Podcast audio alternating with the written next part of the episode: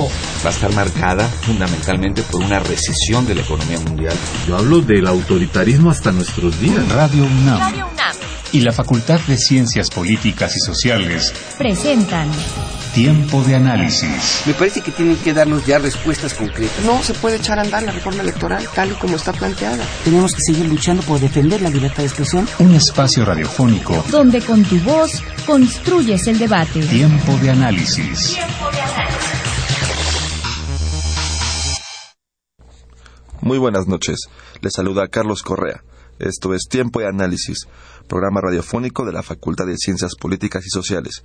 Hoy estamos transmitiendo en vivo a través del 860 de AM y vía internet en www.radiounam.unam.mx.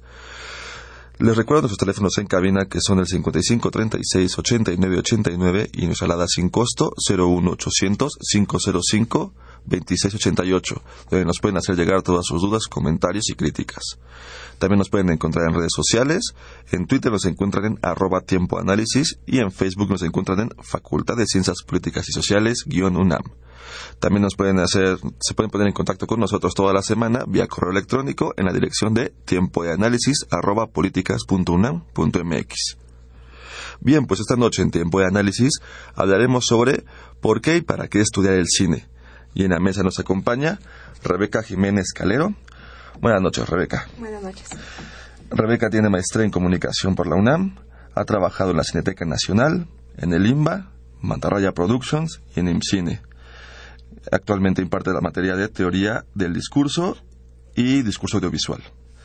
Eh, también es traductora y editora de subtitulajes en SDI Media y también ha trabajado traduciendo y subtitulado para distintos festivales de cine como FICUNAM. Por otro lado, tenemos en la mesa a Narina Yescas Villegas. Buenas noches, Narina. Hola, buenas noches. Narina es coordinadora de enlace interinstitucional de la Filmoteca en la UNAM. Eh, estudió literatura dramática y teatro en la UNAM. Eh, tiene maestría en filosofía estética. Fue subdirectora de Radio UNAM y también es encargada de los cursos académicos de la Filmoteca. Por otro lado, también en la mesa nos acompaña Monserrat Garabel. Buenas noches, Monse. Hola, ¿qué tal? Ella es licenciada en Sociología por la Facultad de Ciencias Políticas y Sociales, maestra en Sociología Política por el Instituto Mora, coordinadora académica de distintos diplomados como Mirada sobre el Cine.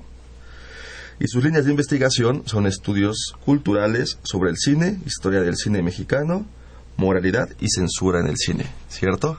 Es verdad. Muy bien, pues muchísimas gracias por acompañarnos a las tres. Gracias. Y, y pues bien, creo que es importante empezar con la pregunta de por qué la importancia de estudiar cine en México. ¿Quién, quién quiere comenzar? ¿Monse? Santo Dios. Pues mm, a mí me parece que como creadores eh, no solamente detrás de la cámara, sino enfrente de la pantalla, es importante reflexionar sobre qué nos dice el cine eh, de un país, del momento en el que se está realizando y también de, quiénes son los realizadores, ¿no? Entonces, desde la historia, el cine, visto como investigador, eh, puede ser como este documento que nos explica un poco eh, cómo se pensaba o cómo se imaginaba en, en un momento dado. Y como realizador, es decir, detrás de la cámara, me parece que sí es importantísimo, sobre todo para los realizadores documentales, dejar constancia, ¿no? De qué es lo que está pasando en este mundo.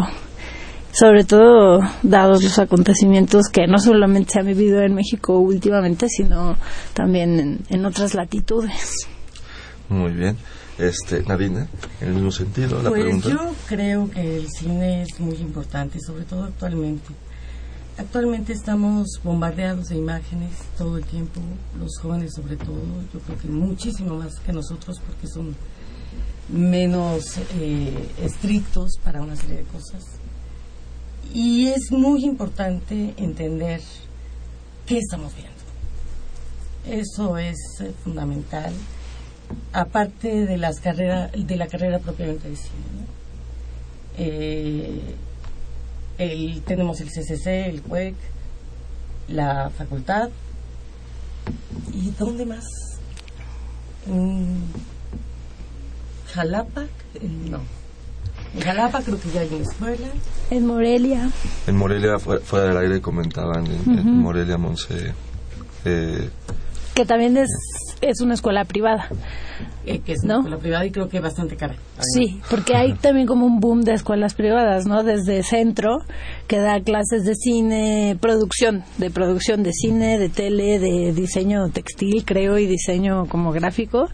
También está esta que se llama Instituto Mexicano de Investigaciones Cinematográficas y Humanísticas, Y en es Morelia. Privado. Es privado, tiene apoyos de CONACYT y certificaciones, yo supongo, pero público, pues el CUEC, el CCC también, ¿no? Aunque sí hay como un auge de todas estas escuelas Sí. privadas. O sea, Sí. hay una demanda muy grande porque al final el CUEC y el CCC eh, aceptan una matrícula muy pequeña, me parece, ¿no? sí. Y entonces ha habido como una especie de boom de escuelas que imparten la carrera de cinematografía o de realización. Eh, pero vaya, no, desconozco, digamos, como cuál, cuál sea el nivel de el nivel académico de todas estas escuelas, pero yo sí veo que hay como una proliferación, en particular en el DF. Sí. Pero- Y también hay un gran auge de cineastas, ¿no? Actualmente hay un gran número de gente que quiere ser cineasta. Como que de unos años para acá sí ha habido una gran, no sé si llamarlo moda, pero sí mucha gente quiere hoy hacer cine. Y es difícil entrar al CUEC, es difícil entrar al CCC, en la carrera de comunicación de la Facultad de Ciencias Políticas eh, creo que la carrera, eh, la- los estudios de cine han sido bastante relegados, hay menos. Yo creo que de eso tú podrías ahorita hablarnos un poco más. Y, y bueno, también la pregunta era por qué y para qué. El para qué, creo que todos podemos estudiar cine, ¿no? Que eso es bueno. Eh, ¿Y para qué? Bueno, ya si quieres ser cineasta, si quieres producir, si quieres hacer guiones, si quieres todas las ramas en las que se diversifica el cine, el quehacer cinematográfico, pues ya es como mucho más especializado.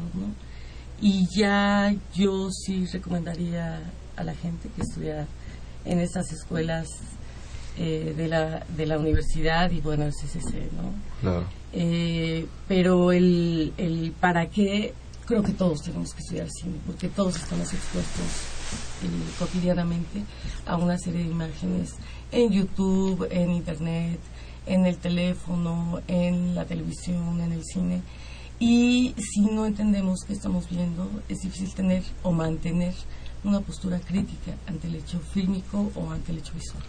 Muy interesante, Narina. Rebeca, eh, tú viéndolo desde como profesora de la Facultad de Comunicación, ¿cómo notas esta proliferación, de esta, esta inquietud de los estudiantes por querer estudiar cine? ¿Tú notas que hay un crecimiento amplio dentro de los que estudian comunicación en la Facultad de Ciencias Políticas Sociales o, por el contrario, sientes que se está disminuyendo las filas dentro de la facultad? No, yo creo que eh, siempre ha mantenido un, un lugar eh, preponderante. Eh, antes había la licenciatura en comunicación, no, no estaba dividida, digamos, en opciones terminales, sino que cada uno más o menos escogía eh, materias optativas y se iba uno formando más o menos de una forma semi-autodidacta. Pero a partir del cambio en el plan de estudios se hicieron cinco opciones terminales, que son periodismo, eh, eh, eh, perdón, es periodismo, eh, comunicación política, producción, me parece que es comunicación organizacional y publicidad. Y la opción terminal que tiene más gente es precisamente la de producción. O sea, muchos, muchos alumnos quieren producir ya sea desde campañas publicitarias, programas de radio, eh, audiovisuales en el sentido amplio, ¿no? Programas de televisión, cine, etcétera. Y es el área que tiene muchísimos más alumnos. O sea, yo no veo como una disminución de gente que, que quiere estudiar cine. Por el contrario, la- contrario. gras- casi la gran mayoría de los alumnos de la matrícula que está inscrita en Ciencias de la Comunicación va para el área de producción. Y hay gente muy interesada en, en esa vertiente. Monse, ¿cómo, cómo notas este, este crecimiento, este interés de los estudiantes, estas nuevas generaciones por, ¿Por qué estudiar cinematografía? Pues a, a mí siempre me ha parecido muy interesante como la posibilidad de vincular este estar frente a la pantalla de la gente como yo que hace algo así como historia del cine y estar detrás de la cámara este como que hacer de los realizadores no eh, pero creo que los dos, como decía Nadina, tendrían que estar vinculados. O sea, uno me parece que para realizar tiene que tener un ojo muy afinado y muy entrenado en el lenguaje audiovisual, ¿no? Y con la proliferación de imágenes desechables casi casi por doquier, eh, como decía Nadina, es, es complicado mantener una postura crítica, ¿no? Entonces, eh, hace, en 2012, hubo un coloquio de ciencias sociales y documental que organizó contra el silencio todas las voces, que es un seguramente lo conocen, es un, bueno, ellos no dicen festival, dicen encuentro. Encuentro. Encuentro iberoamericano de cine y video independiente contra el silencio de todas las voces. Y entonces, este, en ese coloquio se reunieron realizadores, ¿no? Eh, académicos o gente que estudiamos cine en lugar de hacerlo. Y gente que está como en la encrucijada, es decir, que son investigadores, pero que también están realizando productos audiovisuales. Entonces era muy interesante ver cómo estas dos vertientes convergen, ¿no? Tanto a la hora de de estudiar cine en términos de investigación como a la hora de hacer cine, ¿no? También uno como persona, bueno, como espectador que nomás estás enfrente de la pantalla, sirve mucho saber cómo es que se organiza una producción a la hora de, de hacer un producto audiovisual, llamémoslo así, ¿no? Cine de ficción o documental o incluso comerciales, ¿no? Eso le da a uno idea de qué decisiones se toman y cómo eso impacta en el producto final. Y también para quienes están tomando esas decisiones es importante que, como había dicho antes, que tengan un ojo entrenado, ¿no? O sea, que tengan cultura visual, por llamarlo así. Claro, unas bases mínimas. Sí. Un poquito hablando de esta parte de la este de cómo se estudia el cine eh, y lo hablábamos fuera del aire. Rebeca, ¿nos puedes mencionar un poquito? ¿Es importante este, estudiarlo de manera sistemática? Yo pensaría que sí, digamos, desde el ámbito académico. O sea, yo, hablo como comunicóloga que me dedico a estudiar el cine, como menciona Montserrat, desde el otro lado de la pantalla, ¿no? O sea, yo no soy productora. Y yo me dedico al estudio del cine, digamos, como producto cultural, ¿no? Desde ese punto yo creo que sí debería de estudiarse sistemáticamente porque me parece que en este caso los alumnos de comunicación y también los alumnos que, se, que, van enfilados hacia la realización deberían de tener bases eh, que tengan que ver con, bueno, con cómo es el lenguaje cinematográfico, cuestiones de narratología, cuestiones de estética, historia del cine, todo ese tipo de cosas, ¿no? Que sirven para poder, digamos, avanzar, ya sea que te quieras dedicar a la investigación o a la realización. Entonces, por ese lado, vaya, yo como académica, pues por supuesto que estoy a favor de que haya estudios sistematizados de cine. Sin embargo, como lo platicábamos hace rato, no es necesario que la gente estudie cine para realizar cine, ¿no? Hay gente que pues, es súper talentosa y que puede agarrar una cámara y tiene ideas ¿no? muy creativas y puede realizar algo. Y hay muchos ejemplos que, que, que son así palpables de cómo es, no es necesario haber cursado una carrera de cine para volverte cineasta. Entonces, bueno, es, es algo complejo, ¿no? Porque además es, es un poco como lo, lo, que mencionabas hace ratito, que es el ejemplo de que hay, hay carreras en donde no puedes ejercer si no cursaste la materia y si no obtuviste un título. El cine no es así, ¿no? Al entrar dentro de, esta, de este ámbito artístico, creativo, pues no es necesario, digamos, que, que pases por una escuela y que haya un certificado que te diga que eres cineasta. Sin embargo, yo creo que no está de más. O sea, incluso para todas estas, personas que quieren dedicarse a la realización y son súper creativas y ya digamos que lo traen, yo creo que siempre va a ser muy útil que tengan todo este bagaje cultural académico que te pueden ofrecer los estudios institucionalizados, ¿no? Desde, desde la facultad, desde el CUEC, desde el CCC, e incluso desde estas otras escuelas que también se muestran interesadas en ofrecer la carrera de cinematografía. Yo creo que el cine es un veneno. Fuertes declaraciones. Es un veneno porque en el momento en que lo conoces un poco por dentro, eh, sí se vuelve como una pasión insoslayable. la Filmoteca organiza, tiene un programa que se llama Leer Cine y que es un programa que surgió eh, con el interés de llevar cine al bachillerato de la UNAM, así se ha hecho de la Escuela Nacional Preparatoria. Ha funcionado espléndidamente.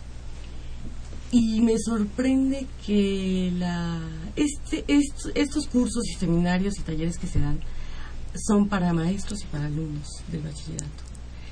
Para los maestros, para que eh, adquieran una cierta metodología y enseñen a sus alumnos a utilizar el cine como una herramienta eh, de exposición y los maestros que la tengan como una herramienta didáctica y los alumnos eh, que tengan un curso de apreciación cinematográfica.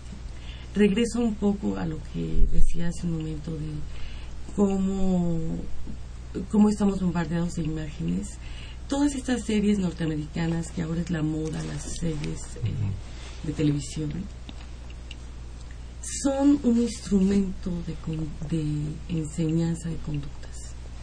Y nos llegan todas las series norteamericanas y todas nos las chutamos. Y ahí eso eh, es finalmente eh, influenciar en nuestras conductas, tener, eh, formarnos una, una mentalidad y un comportamiento que no forzosamente es el nuestro. No transmiten valores y una moral que no necesariamente pertenece a nuestra cultura. Es la nuestra. Y eso es un riesgo. Y si no estamos preparados para poder ver estas series con un ojo crítico, con un bagaje que nos permita eh, distanciarnos, casi como diría Brecht, eh, ante este fenómeno de las series eh, televisivas, pues sí estamos en un verdadero problema. O sea, porque la imitación a conductas que no nos pertenecen y a las cuales quisiéramos ser o aspirar. Sobre aspiracionales. Sobre aspiracionales, pues sí es un riesgo, un riesgo grave. ¿no? Eh, regresando al programa de cine de la Filmoteca de la UNAM, ha funcionado muy bien. Eh, los chicos realmente se interesan. También por eso me refería un poco al veneno, porque realmente se apasionan, realmente quieren eh, hacer cine. en un taller que hicimos a principio de año, los trabajos finales se subieron a la página de la Filmoteca. Les recomiendo al auditorio que que le echen un ojo para ver en qué están pensando esos jóvenes de preparatoria y qué están llevando a imagen.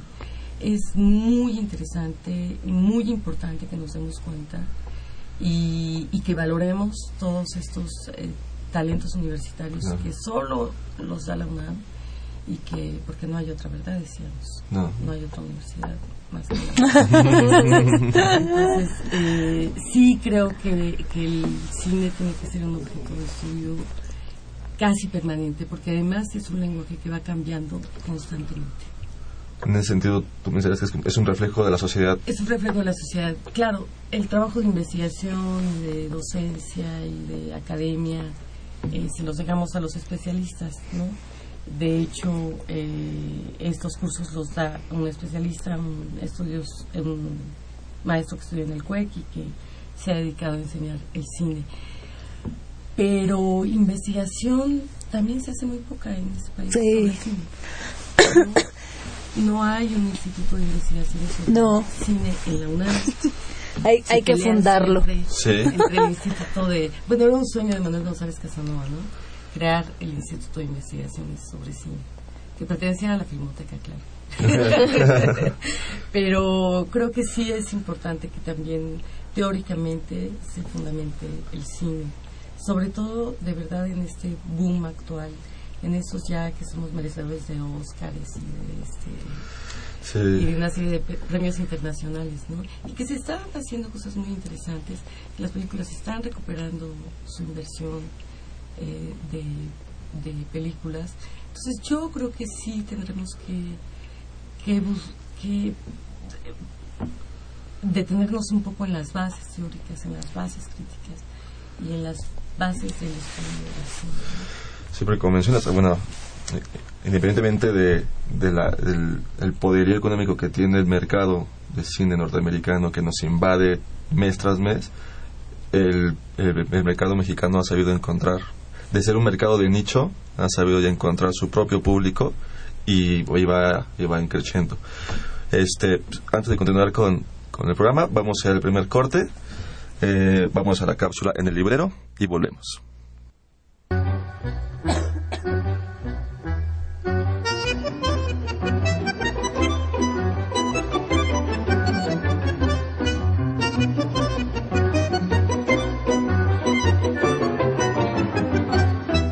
En el librero.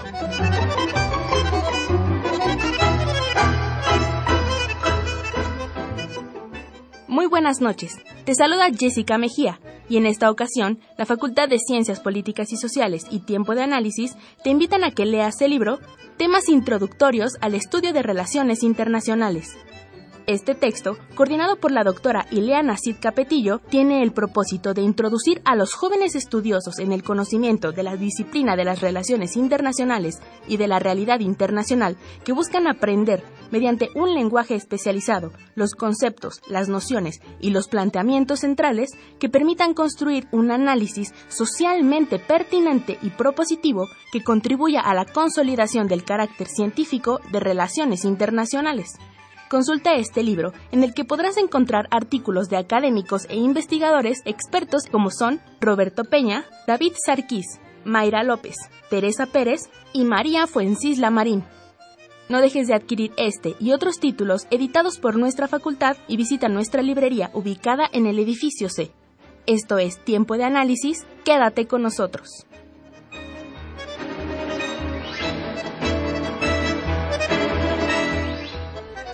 Ya estamos de vuelta en tiempo de análisis. Les recuerdo nuestros teléfonos en cabina que son el 55 36 89 89 y nos alada sin costo 01800 505 2688.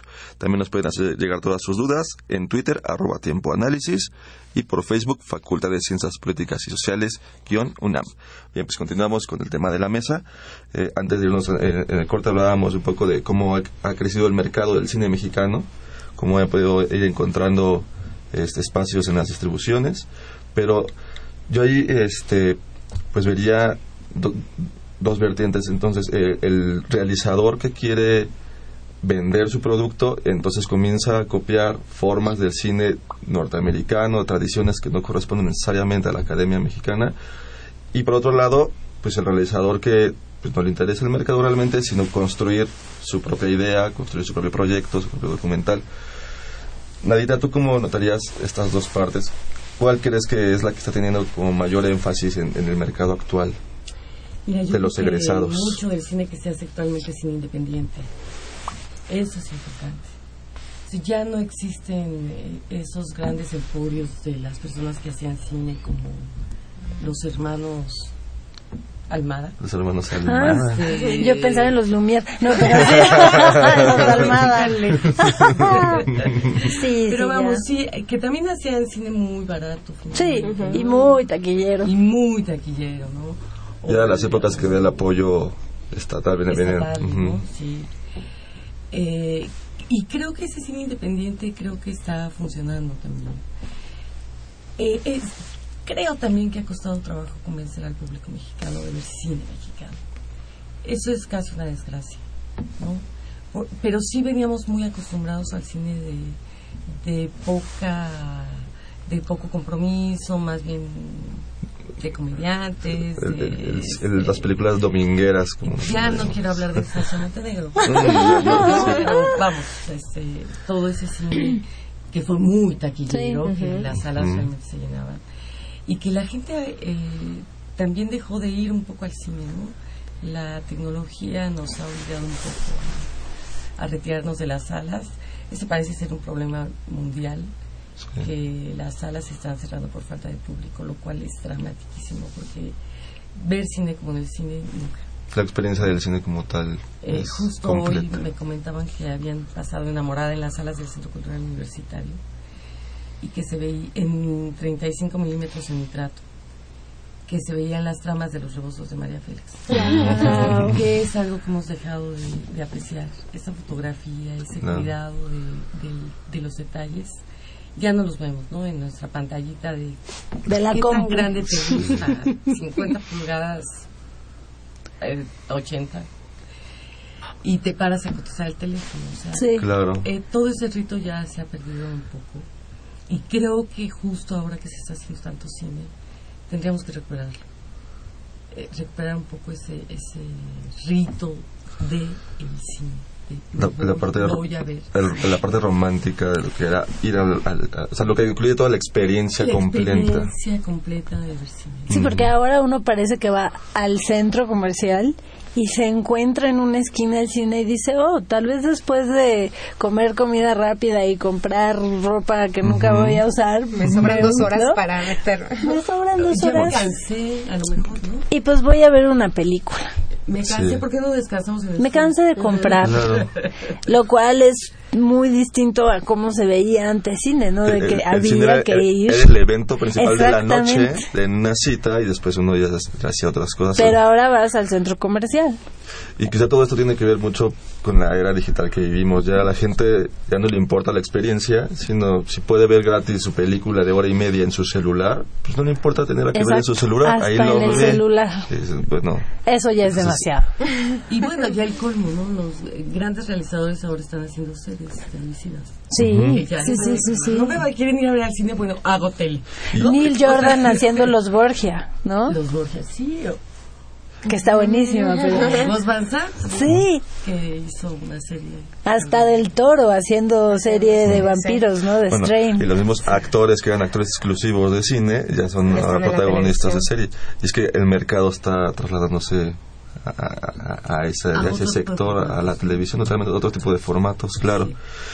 Eh, Rebeca, tú perteneces a- en- al Seminario Universitario de Análisis Cinematográfico. Sí. ¿Nos puedes hablar un poquito más de él, por favor? Sí, claro. Fue un, es un proyecto este, que ha ido creciendo, afortunadamente, y nació de la inquietud de varios estudiantes de posgrado que estudiábamos cine, ¿no? Y, y venimos de, de varios posgrados en el de comunicación, historia del arte, en historia, estudios latinoamericanos. O sea, gente de- que venimos como de carreras muy distintas, pero que por algún motivo el cine es nuestro objeto de estudio y lo abordamos cada uno desde nuestras carreras. Y entonces descubrimos que habíamos muchas personas interesadas en, en el estudio del cine a nivel posgrado en la UNAM. Y pues nos juntamos, porque al final en algún momento convergemos, ¿no? Nos juntamos, este, se formó un grupo bastante compacto que empezó a recibir apoyo sobre todo del posgrado en Historia del Arte y el Instituto de Investigaciones Estéticas que nos prestan un salón muy amablemente para que nos reunamos y entonces lo que hacemos es sesionar cada 15 días, ¿no? Presentando nuestros propios proyectos, los discutimos, este, como una especie de taller entre, entre nosotros. Y a partir de, de, pues las buenas experiencias que, que hemos tenido y los resultados, decidimos hacer un coloquio anual, ¿no? Desde hace ya cuatro años. Este año se llevó a cabo el- la edición número cuatro, que fue en, en octubre. Se hace en la Facultad de Filosofía y Letras. Y lo que es bien interesante es que se lanza una convocatoria mm, a nivel nacional e internacional y entonces recibimos trabajos no solamente de gente proveniente de la UNAM, sino de otras universidades del país y también de universidades de Brasil y de Estados Unidos y de Argentina principalmente. Y entonces descubrimos que hay mucha gente interesada en el cine, que está estudiando incluso cine mexicano desde otros lugares, gente de aquí en México que está estudiando cine de otros países. Y se vuelven como, en- sobre todo en el coloquio, tres días súper intensos en que uno está escuchando a muchísimas personas hablar sobre sus proyectos desde distintos puntos de vista. Y bueno, pues eso, hemos estado tratando de formar una red cada vez más grande de gente que se dedica al estudio del cine a partir de la academia. Y en esta parte donde o sea, ustedes comparten sus experiencias eh, eh, académicamente hablando, ¿qué, ¿qué diferencias notarías de cómo se estudia cine en México a cómo se estudia cine en otras partes del mundo? Pues sobre todo pensando en la experiencia brasileña y argentina, que son las, los más cercanos, lo que hemos visto con ellos es que ellos tienen una, son redes grandísimas. Por ejemplo, en Brasil nos decían que tienen, hay una red que se llama Socine, que es casi como la Sociedad de Cine Brasileña, y tienen, no sé, como 600 eh, participantes, ¿no? En esta sociedad que estudia cine en, distintas universidades en Brasil. Entonces es mucha gente. Y en Argentina también. Y en Argentina tienen además muchos coloquios, ¿no? Eh, que se hacen en distintas universidades, etcétera. O sea, lo que lo, la diferencia que yo veo es que allá son están más organizados, está esta cuestión de los estudios de cine pues más institucionalizados y más enraizados en las universidades y entonces es muy fácil que vayan creciendo, ¿no? Porque se juntan, empiezan a recibir el apoyo de las universidades y empiezan a hacerse comunidades cada vez más grandes donde se promueve el cine, se hacen publicaciones, tienen revistas, etcétera. Y aquí en México estamos como apenas empezando, ¿no? O sea, nosotros así desde la UNAM tenemos como este pequeño nicho. A, a pesar de esta gran tradición que tenemos de cine mexicano, Sí, pues claro. académica somos, somos muy, muy jóvenes. ¿no? Sí, en, en la UAM Xochimilco el doctor Lauro Zavala hizo lo propio, ¿no? Entonces tiene el, eh, el Seminario Permanente de Análisis Cinematográfico, Ah, claro. que también hacen un, un coloquio o dos cada año, ¿no?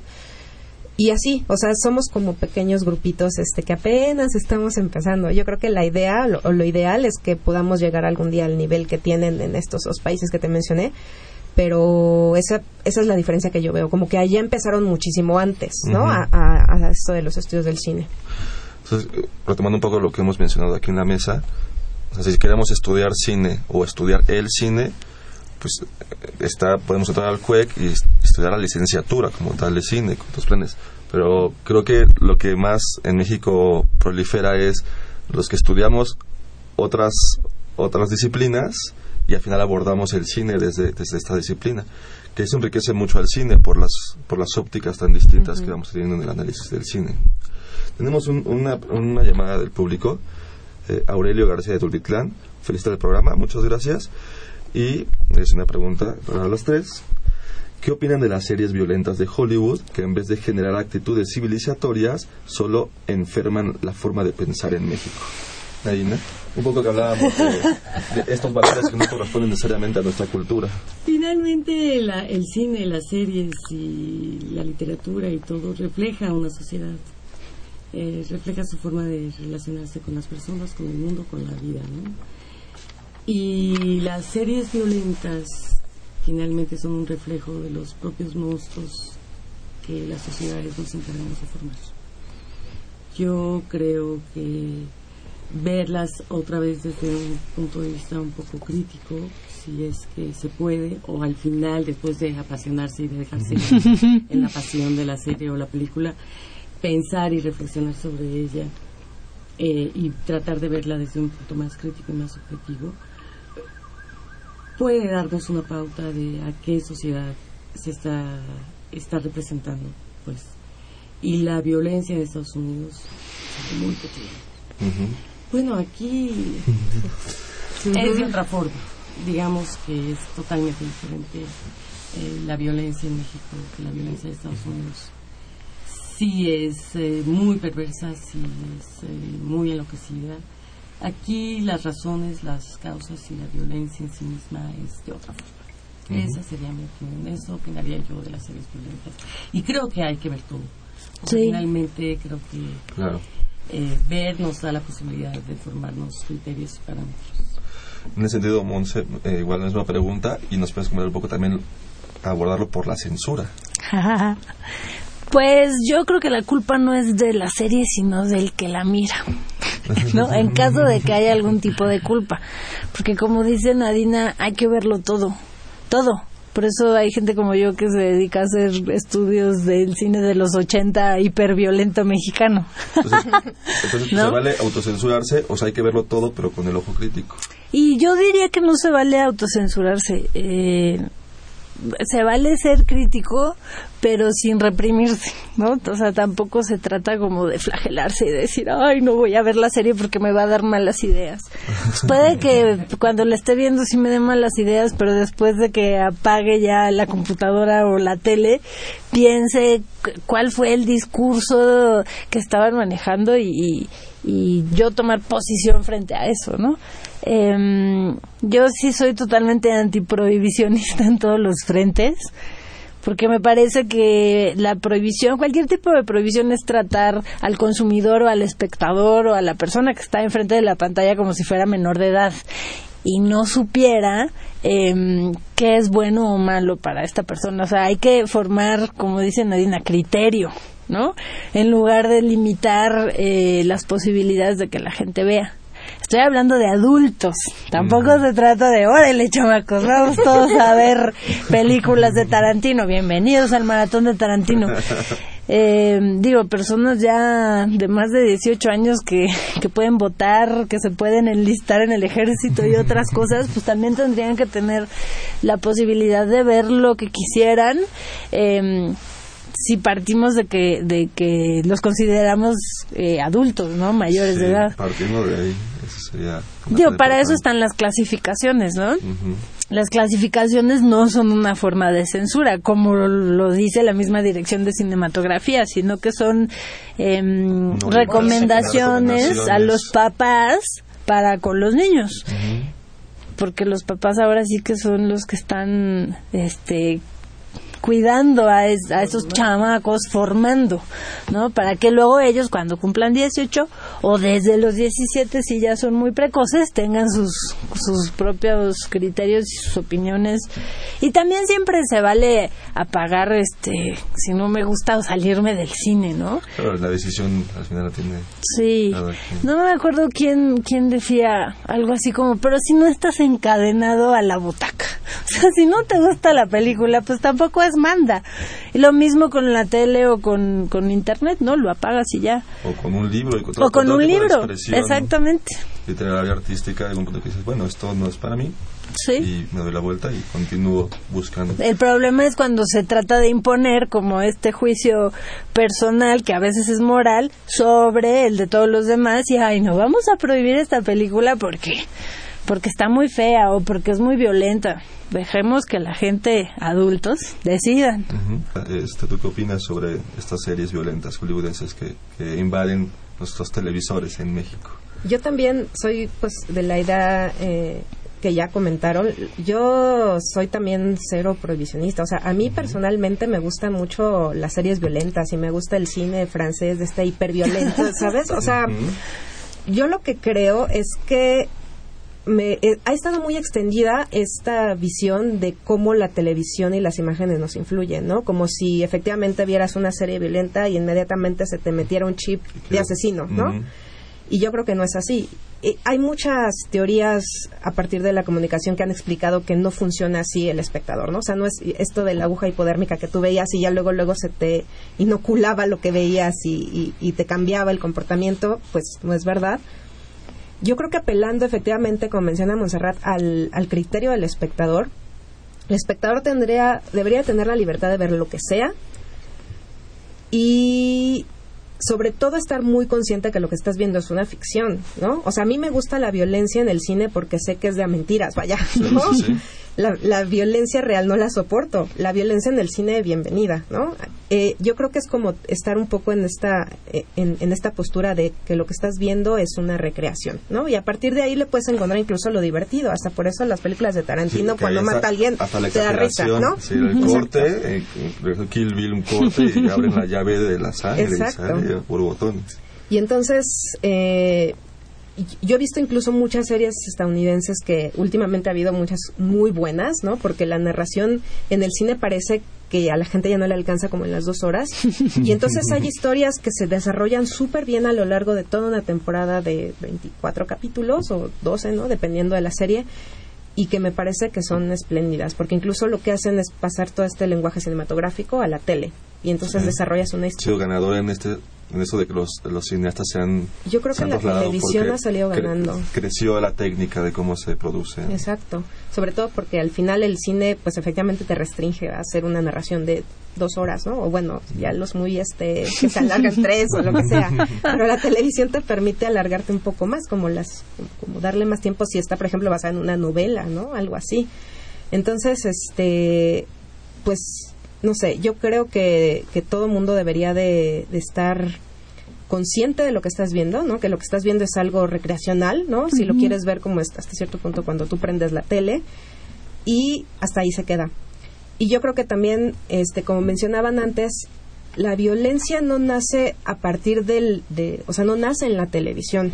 Yo lo que creo es que más bien todas estas cosas violentas que vemos en la televisión y el cine nacen a partir de una sociedad, ¿no? O sea, una película, por ejemplo, como Miss Bala, no surge de, de la imaginación este, espontánea, surge por, como reflejo de la violencia que estamos viviendo. O sea, es, es como al revés, digamos, no es, del, no es del cine y a la realidad, sino de la realidad al cine.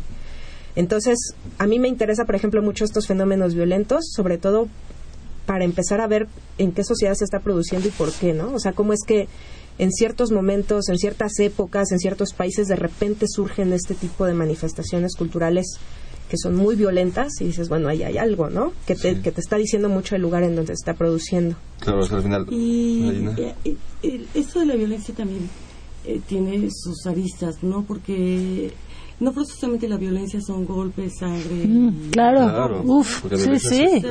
hay escenas mucho más violentas sin que veas eh, sangre, ni, sino habla de cierta perversión y de cierta actitud y de cierta sociedad que está marcada por algunas cosas. Entonces sí... Y creo que es la violencia más difícil de percibir por el espectador, que no tiene ojo crítico. Y mucho más dañina. O sea, te quedas realmente apabullado, realmente adolorido ante una escena violenta que no solamente tenga sangre, y golpes y patadas. Claro. Bien, pues vamos a ir a nuestro último corte y volvemos a la mesa. Vamos a otra cápsula en el librero y volvemos. Me acordaba de Eli, cuando le están quemando a uno de ellos. Es mucho más violento. Cocinando, sí.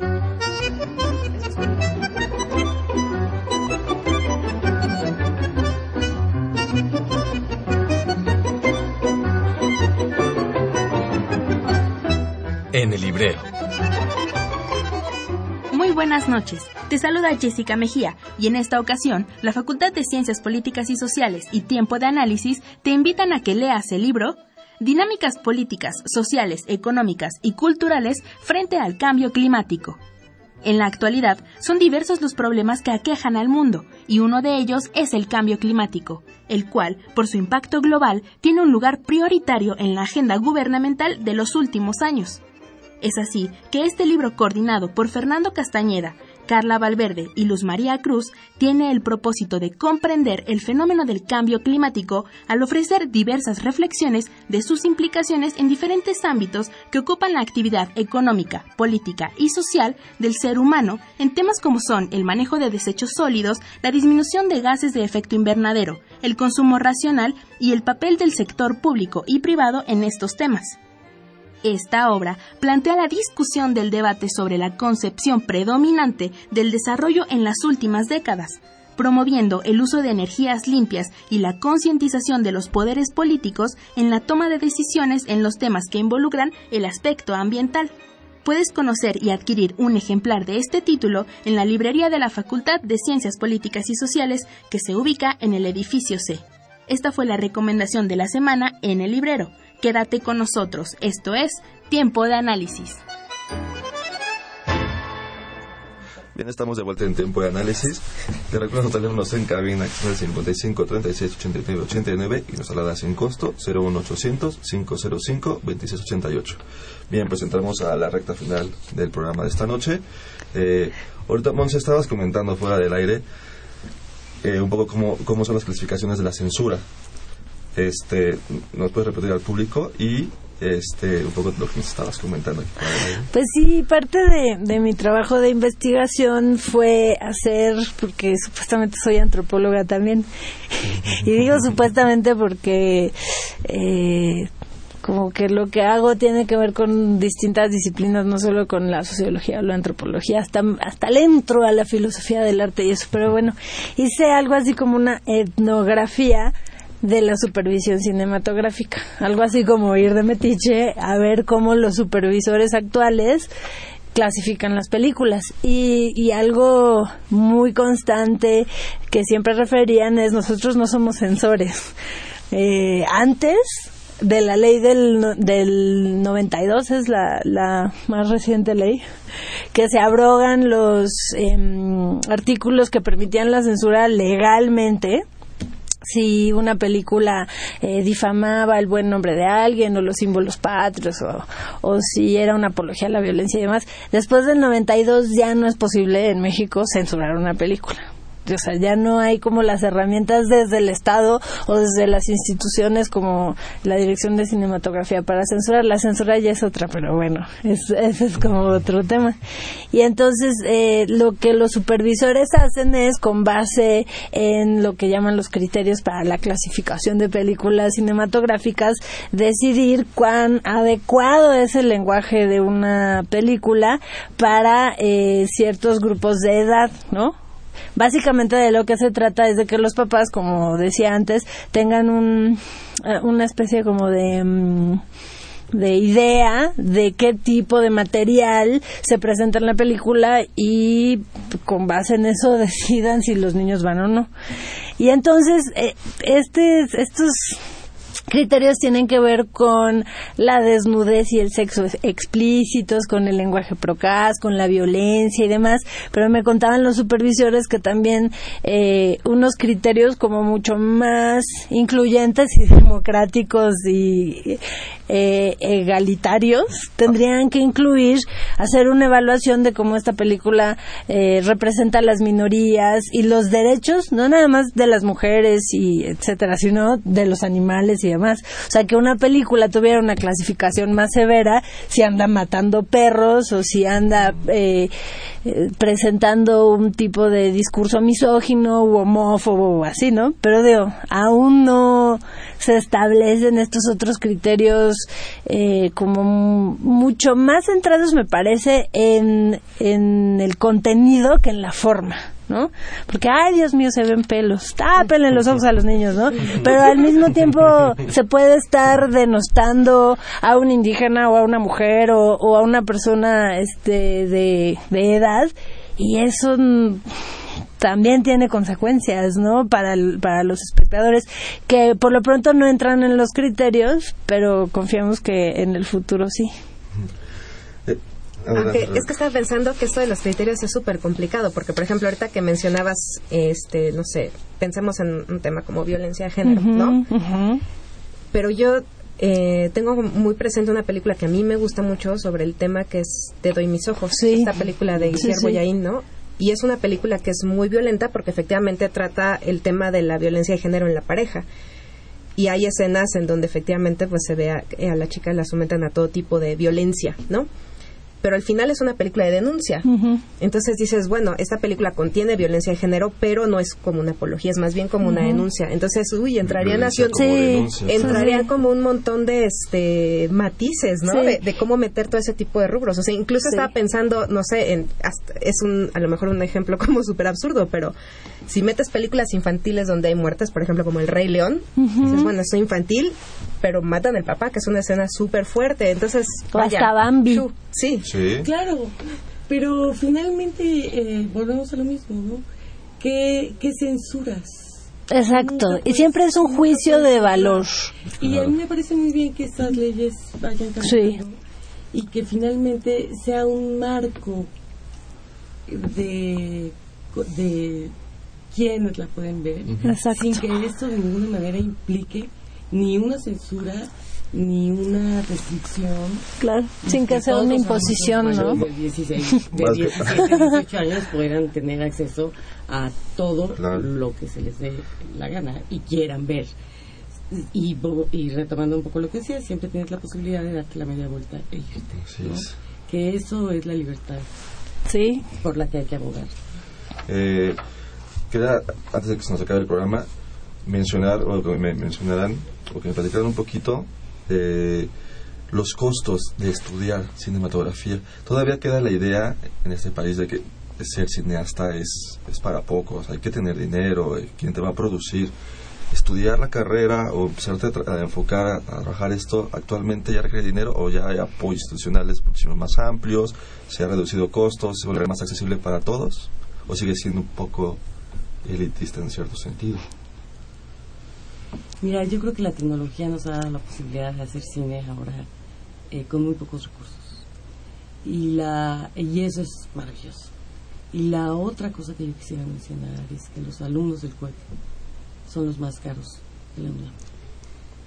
Y eso no lo digo en mal, lo digo para enorgullecernos de que solo en la UNAM se estudia así. Sí, se está dispuesto como a invertir eh, en una carrera. En una carrera, sí, claro. Y claro, también por eso no se puede aceptar a 500, 600 personas en una generación, ¿no? Porque... Pero lo hace una universidad pública. Exacto. Y en ese sentido es muy interesante como, como comentabas en, el, en este programa de leer leer cine, cine desde sí. bachillerato que tienen la inquietud de qué voy a hacer, qué voy a hacer de grande, qué quiero estudiar, desde ahí vayan encontrando que les, les agrada estar detrás de una cámara y fotografiando su realidad.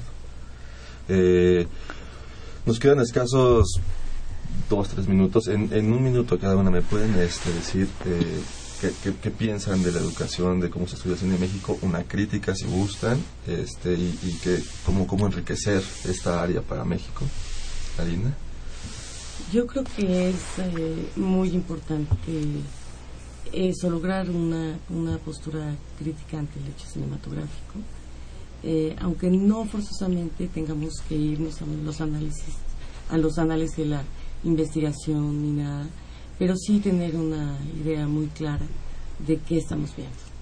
Eso es importante, verlo todo y ver cine en el cine.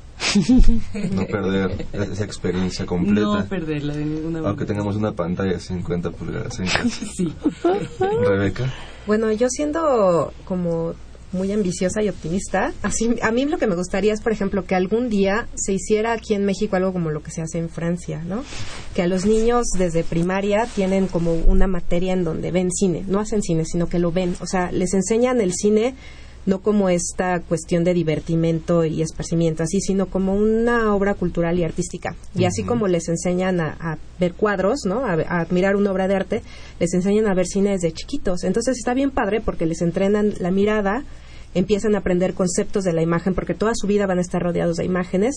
Y para cuando llegan al bachillerato son niños que ya tienen pues cierto criterio, ya saben discernir entre ciertas cuestiones audiovisuales, ya tienen una comprensión estética que además les permite disfrutar más y entonces eso me parecería sensacional, ¿no? Ya para cuando llegan a la universidad ya es gente que tiene como un bagaje cultural audiovisual muy importante. Y, y eso los hace un público más exigente y va exacto, creciendo. Exacto, y además va a pedir mejor cine. Uh -huh. Yo creo que el cine mexicano también se vería beneficiado de eso y bueno, sería algo, vaya, como una bola de nieve que nos beneficiaría a todos los que nos gusta el cine. ¿no? Sí, excelente. Monse, en un minutito.